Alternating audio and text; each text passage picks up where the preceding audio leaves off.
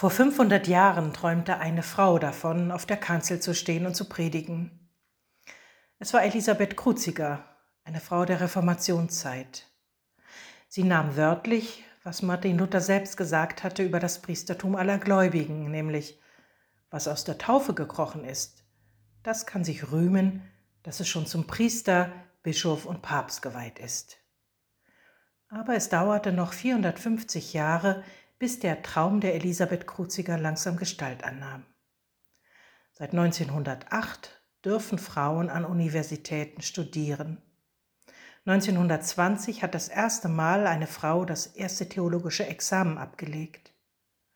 1943 gab es die erste Ordination von Frauen und seit 1974 gibt es laut kirchlicher Grundordnung die Gleichstellung von Frauen und Männern im Pfarramt. Wer also war die Frau, die schon Mitte des 16. Jahrhunderts diesen verwegenen Traum träumte? Schauen wir auf sie und ihr Leben, schauen wir ins Gesangbuch. Im evangelischen Gesangbuch, das es seit 1995 gibt, sind es 17 Frauen, die als Liederdicterinnen aufgenommen wurden. Elisabeth Kruziger ist die erste evangelische Liederdichterin, die wir kennen, und sie hat das Lied Nummer 67 geschrieben. Es heißt Herr Christ, der einig Gottsohn. Es ist ein Epiphanias-Lied und ich gebe zu, es ist kein Ohrwurm, aber das sind ja viele der alten Lieder nicht. Dennoch ist es wert, gesungen zu werden und vielleicht kommt es uns näher, wenn wir etwas mehr über die Umstände der Entstehung und vor allem über die Verfasserin wissen. Sie ist als Adlige Elisabeth von Meseritz Anfang des 16. Jahrhunderts in Pommern geboren. Als Kind schon ging sie in das Kloster Marienbusch bei Treptow. Wir wissen die Gründe nicht. Wahrscheinlich sollte sie versorgt und gebildet werden und keinen sozialen Abstieg erleiden, wie viele unverheiratete adliger Frauen. Elisabeth lernte lesen, schreiben, rechnen, hatte Latein, Dichten und Musik, vielleicht auch Griechisch und Hebräisch auf ihrem Lehrplan. Sie erhielt eine Bildung, die auf dem heimischen Gut so nicht möglich gewesen wäre. Aus dem wenigen, was wir von Elisabeth wissen, tritt uns eine selbstbewusste, eigenständig denkende Christin entgegen, die sich erlaubt, selber die Bibel zu lesen und darin das Wort Gottes zu entdecken. Und sie sucht nach einer angemessenen Sprache, um ihren eigenen Glauben auszudrücken. Sie war damit ihrer Zeit voraus.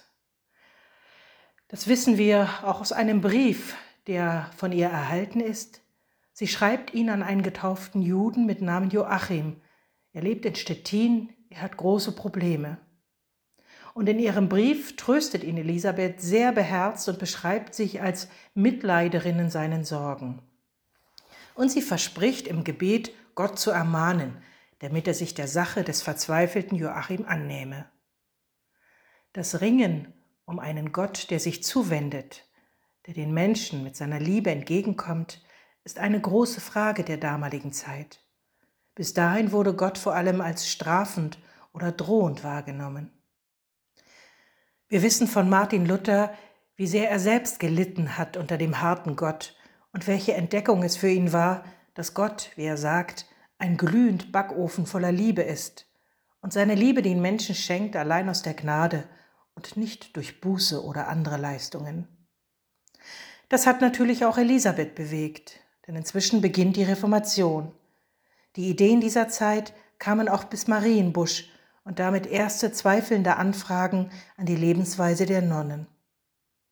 1522 trifft auch Elisabeth eine mutige Entscheidung. Sie verlässt Marienbusch und geht nach Wittenberg. Als Nonne bricht sie mit ihrem Gelübde. Als Tochter aus gutem Haus kann sie nicht auf die Unterstützung der entsetzten Familie zählen. Ein Abenteuer beginnt.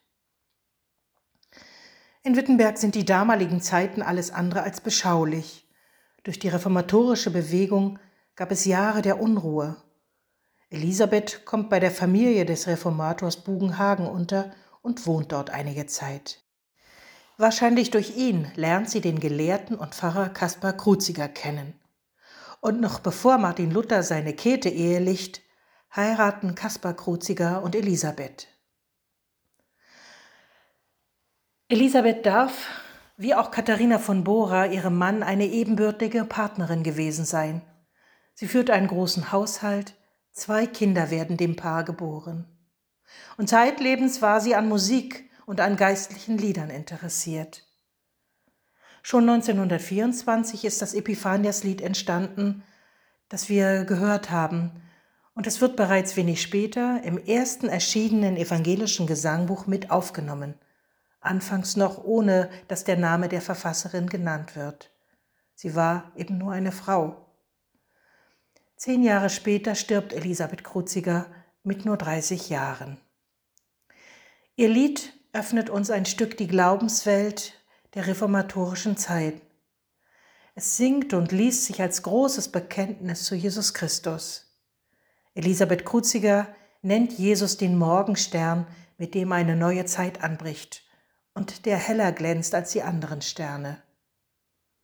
Das Bild des Morgensternes haben nach ihr noch andere Liederdichter verwendet, aber sie war die erste. In den ersten Strophen ihres Liedes denkt Elisabeth Kruziger Gott und den Menschen Jesus zusammen. Jesus ist für sie Zugang zu Gott, Zugang zu einer neuen Dimension, zu einer anderen Möglichkeit des Lebens, Zugang zum Himmel, wie sie schreibt. Elisabeth steht in der Tradition der christlichen Mystikerinnen. Den Glauben an Jesus nicht nur zu verstehen, sondern ganz sinnlich zu erfahren, zu schmecken und zu fühlen, das ist ihr wichtig. Sie betet in ihrem Lied darum, dass Gott die Herzen der Menschen zu sich wende. Auch wenn die Sprache dieser Frau heute nicht mehr die unsere ist, lädt sie uns dennoch ein, über unseren Glauben nachzudenken nachzufühlen, darüber, wie wir die Nähe Gottes in unserem Leben wahrnehmen können und was uns das Leben und die Lehre dieses Jesus von Nazareth bis heute bedeuten. Elisabeth Kruziger stand nie auf einer Kanzel, aber während die Predigten ihres Mannes und anderer Reformatoren heute fast vergessen sind, so singen am letzten Sonntag nach Epiphanias in evangelischen Gemeinden in ganz Deutschland tausende Menschen die Verse dieser Frau. Für mich als Nachgeborene ist das ein Trost und eine Freude.